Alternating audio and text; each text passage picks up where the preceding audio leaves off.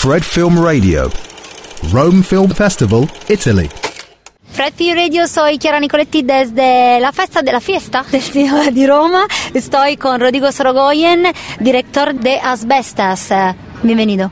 Gracias, buongiorno. Buongiorno.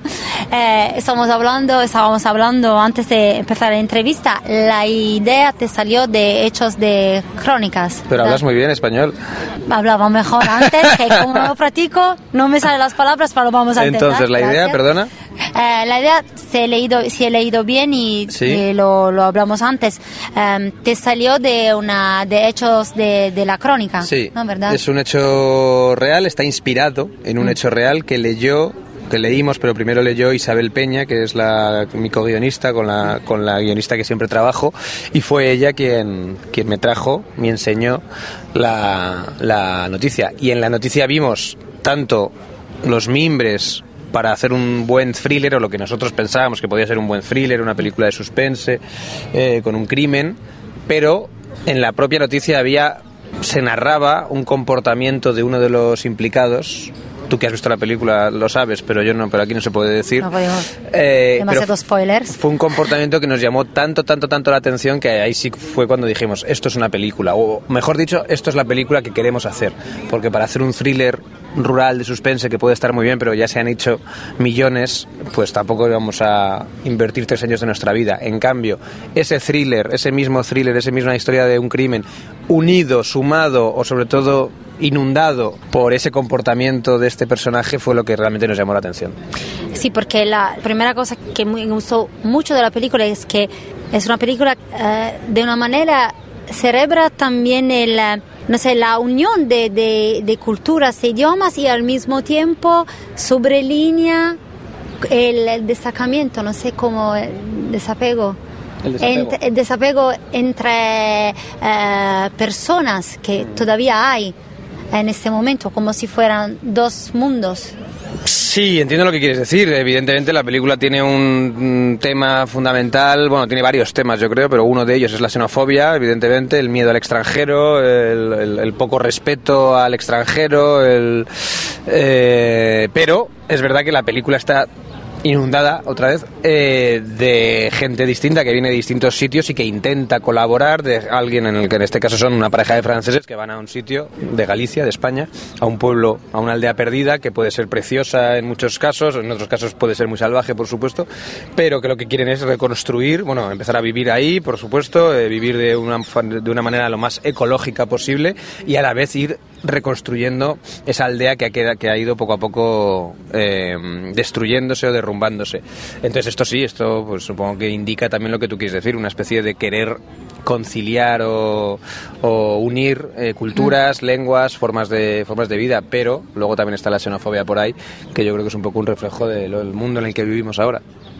Eh, en las notas de prensa eh, leía en italiano, entonces voy a intentar eh, traducirlo, eh, que mm, dijiste, conocíamos o pensábamos de conocer a los protagonistas de esa historia eh, y así empezamos a escribir los personajes. Entonces, quería saber cómo empezaste del hecho de crónica hasta escribir esos personajes y sus diferencias también entre marido y mujer, Claro. la manera en que... Bueno, nosotros leemos una noticia y en esa noticia evidentemente te cuentan los titulares. Exacto. Y de los titulares nosotros nos hacemos una idea.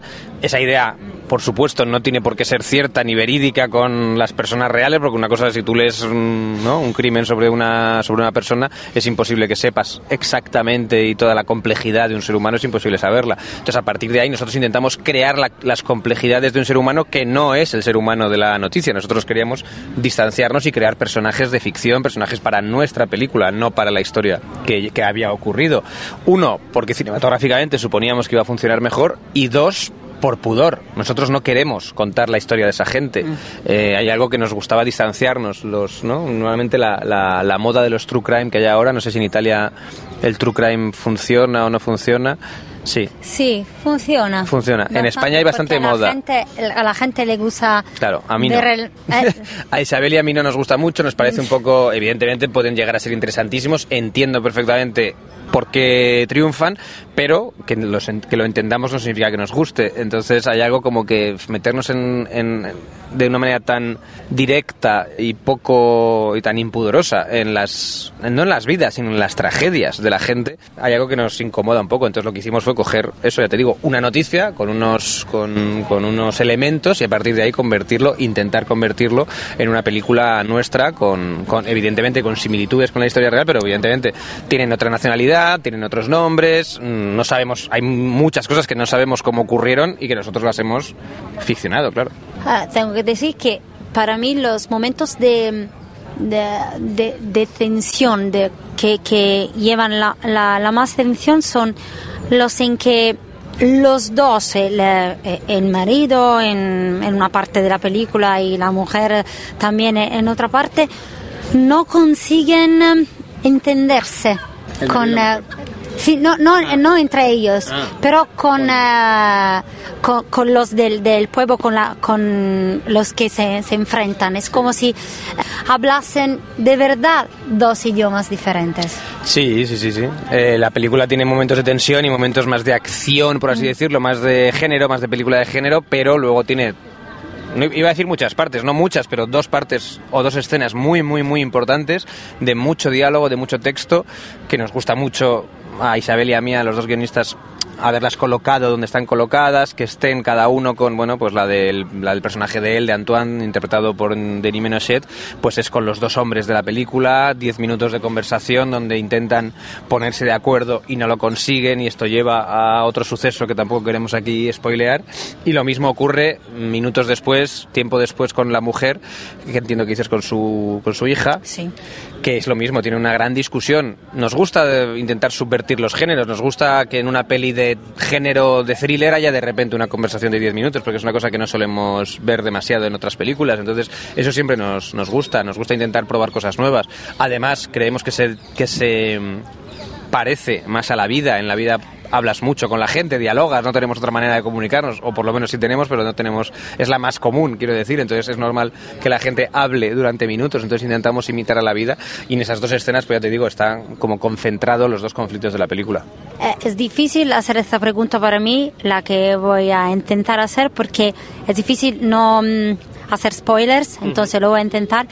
Pero me he fijado con, con, con esta solución de en el momento en que la película eh, se va a solucionar, digamos así, en el momento en que uno de los protagonistas eh, aprenden a hablar a- al mismo nivel, a comunicar de verdad y cambia todo.